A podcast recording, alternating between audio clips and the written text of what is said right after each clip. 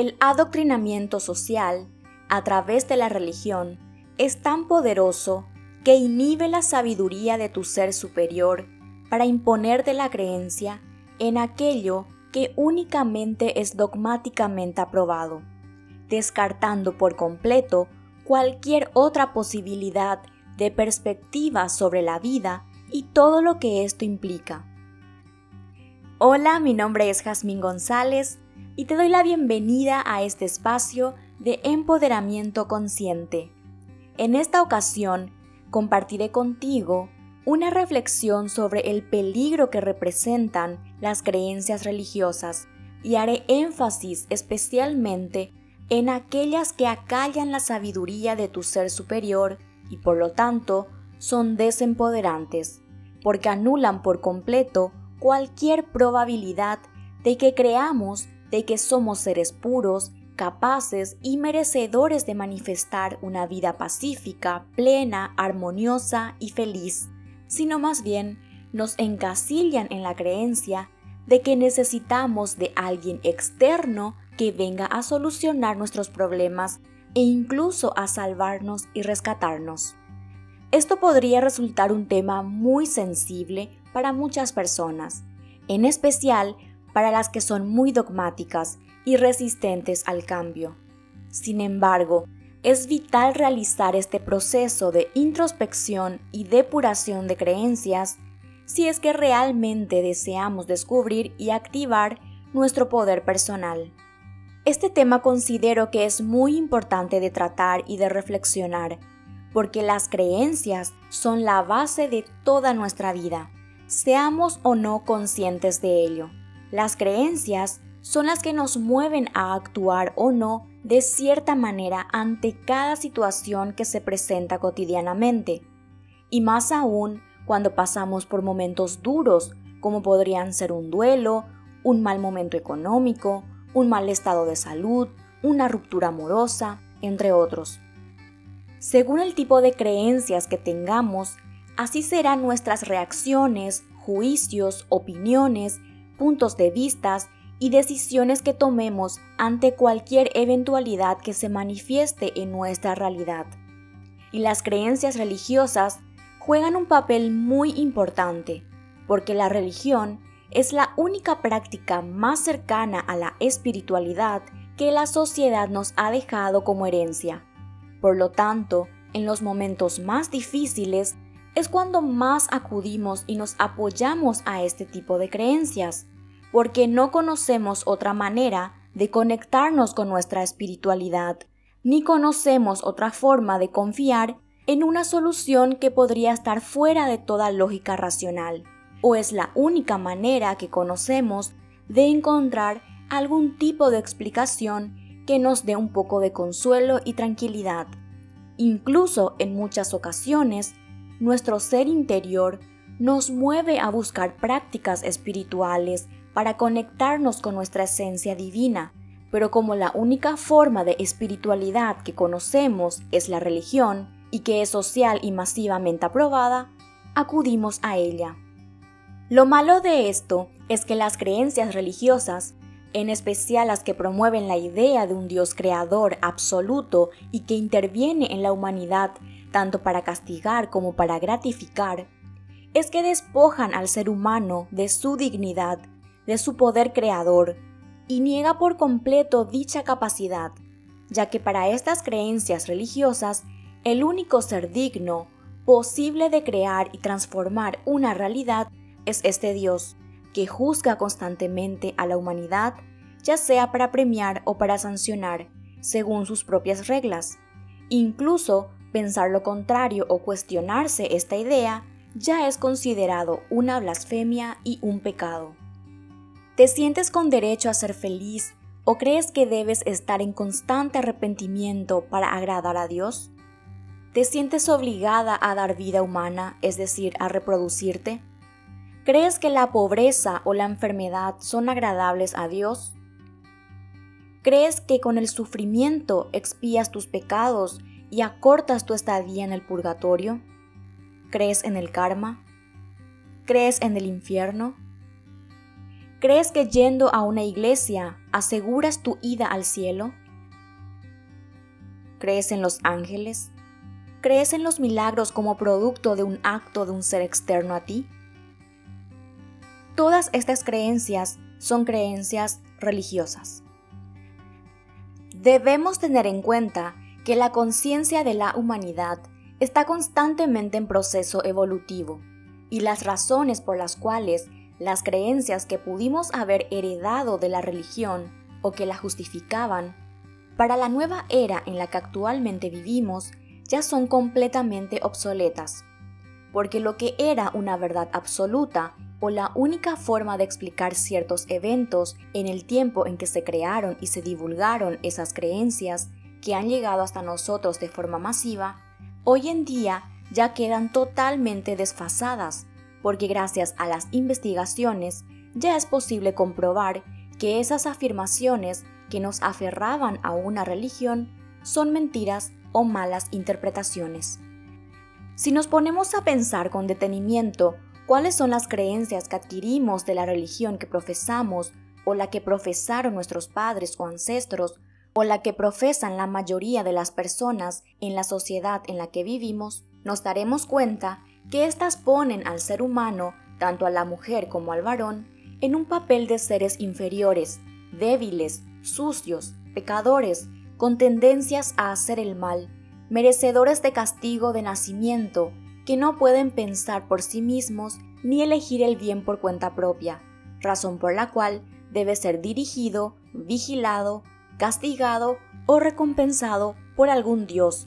y consciente o inconscientemente somos influenciados por estas formas de pensamientos, por más que hemos decidido no seguir el mismo camino religioso.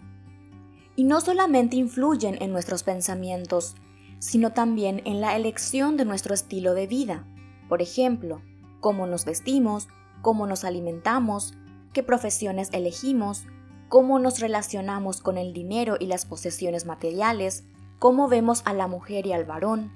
cómo nos relacionamos con nuestro cuerpo físico y el de los demás, cómo nos relacionamos con los órganos sexuales, cómo vivimos nuestra sexualidad, cómo nos vemos ante la función de la reproducción, cómo nos relacionamos con la naturaleza y los animales, y la lista sigue. Estas creencias desempoderantes o limitantes salen a relucir especialmente cuando nos encontramos en situaciones límites en donde es más conocido, más cómodo o más fácil pedir ayuda o intervención divina a un ser externo a nosotros, ya sea Dios, Virgen, ángeles, santos o cualquier otra entidad separada a nosotros, en lugar de hacernos responsables de nuestra vida y hacer uso de nuestro poder creador, que es la capacidad divina que habita en nosotros.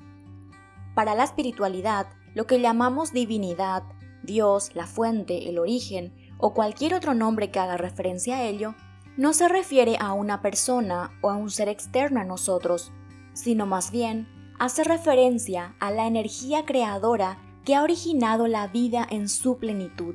y que la mueve y la sostiene y de la cual nosotros y todos los seres del universo formamos parte. El problema con creer que la divinidad o Dios es un ser externo o separado a nosotros está en que al creer que alguien o algo más puede resolver un problema por nosotros, nos anulamos por completo y dejamos nuestra vida a merced de las circunstancias y de otras fuerzas energéticas, ya que definitivamente ningún Dios de ninguna religión ni nada externo a nosotros intervendrá, ya que somos nosotros mismos quienes consciente o inconscientemente creamos nuestra propia realidad. Incluso aquellos acontecimientos a lo que la sociedad llama como milagros, en realidad es producto del poder creador de la persona, que sin saberlo lo puso en acción. Y que básicamente se trata de tener la certeza de que eso que anhela ya es un hecho, alineando de esta forma las creencias, los pensamientos, las palabras y las emociones, para dar orden a la energía pero esta persona, desconociendo este poder suyo, lo relaciona a un Dios o a un ser externo a ella, cuando en realidad fue ella misma quien originó ese suceso inesperado. Y esto se podría aplicar tanto para esas cosas que se consideran como deseables o milagrosas, como para aquellas cosas que se consideran como desagradables o desgracias. ¿Y por qué es tan peligroso creer que existe un Dios afuera como lo promueven las religiones? Porque te anula como ser co-creador de tu vida. Te sumerge en la ignorancia de conocer esta capacidad intrínseca que tienes y en consecuencia eres fácilmente manipulable por cualquier agente exterior que te prometa una mejor condición de vida. Si tú sabes que el poder de manifestar cosas buenas y bellas está en ti, ¿cómo podrían manipularte, generarte miedo o generarte culpa? Serías completamente libre, libre para pensar y libre para actuar. También están las personas que dicen que las religiones sirven para controlar al ser humano y así evitar que cometa crímenes. Pero la verdad es que el ser humano consciente, es decir, el ser humano que conoce su origen divino y su unicidad con esa fuente creadora de vida, que conoce y hace uso de su poder creador, simplemente no tendría la necesidad de hacer el mal a los demás, porque no tendría la sensación de competencia, no tendría envidia, celos o rivalidades, tampoco temería a la carencia, ni a la pobreza, ni a la enfermedad, porque ni siquiera serían una posibilidad en su vida, y mucho menos temería a la muerte, porque conocería su naturaleza inmortal como alma y como espíritu. Por lo tanto, actuaría completamente buscando el bien para sí mismo y sin molestar ni dañar a los demás, porque no se sentiría amenazado ni atacado. El ser humano, en lo más profundo, hace daño porque tiene miedo. La religión es una manera de generar miedo y culpa, una estrategia utilizada por los antiguos gobernantes para manipular a su pueblo y que se ha mantenido hasta el día de hoy. ¿Te imaginas cómo sería tu vida si hubieses nacido en una familia y en una sociedad en donde se comunicaba abiertamente que los seres humanos tenemos una conexión inseparable con la fuente de energía pura creadora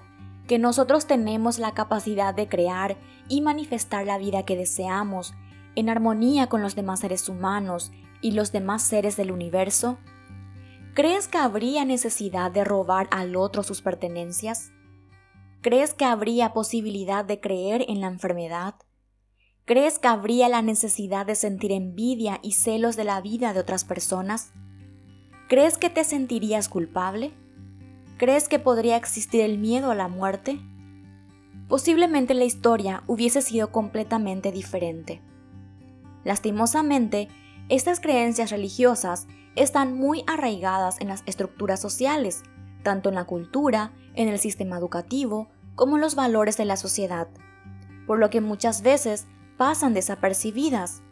y sin darnos cuenta, en momentos críticos no sabemos cómo actuar si no es en base a estas creencias, o muchas veces lo hacemos por miedo al que dirán, por miedo a ser juzgados como malos, ya que para la sociedad creer en la religión o en la existencia de un Dios externo a ti automáticamente te hace pasar como una persona buena.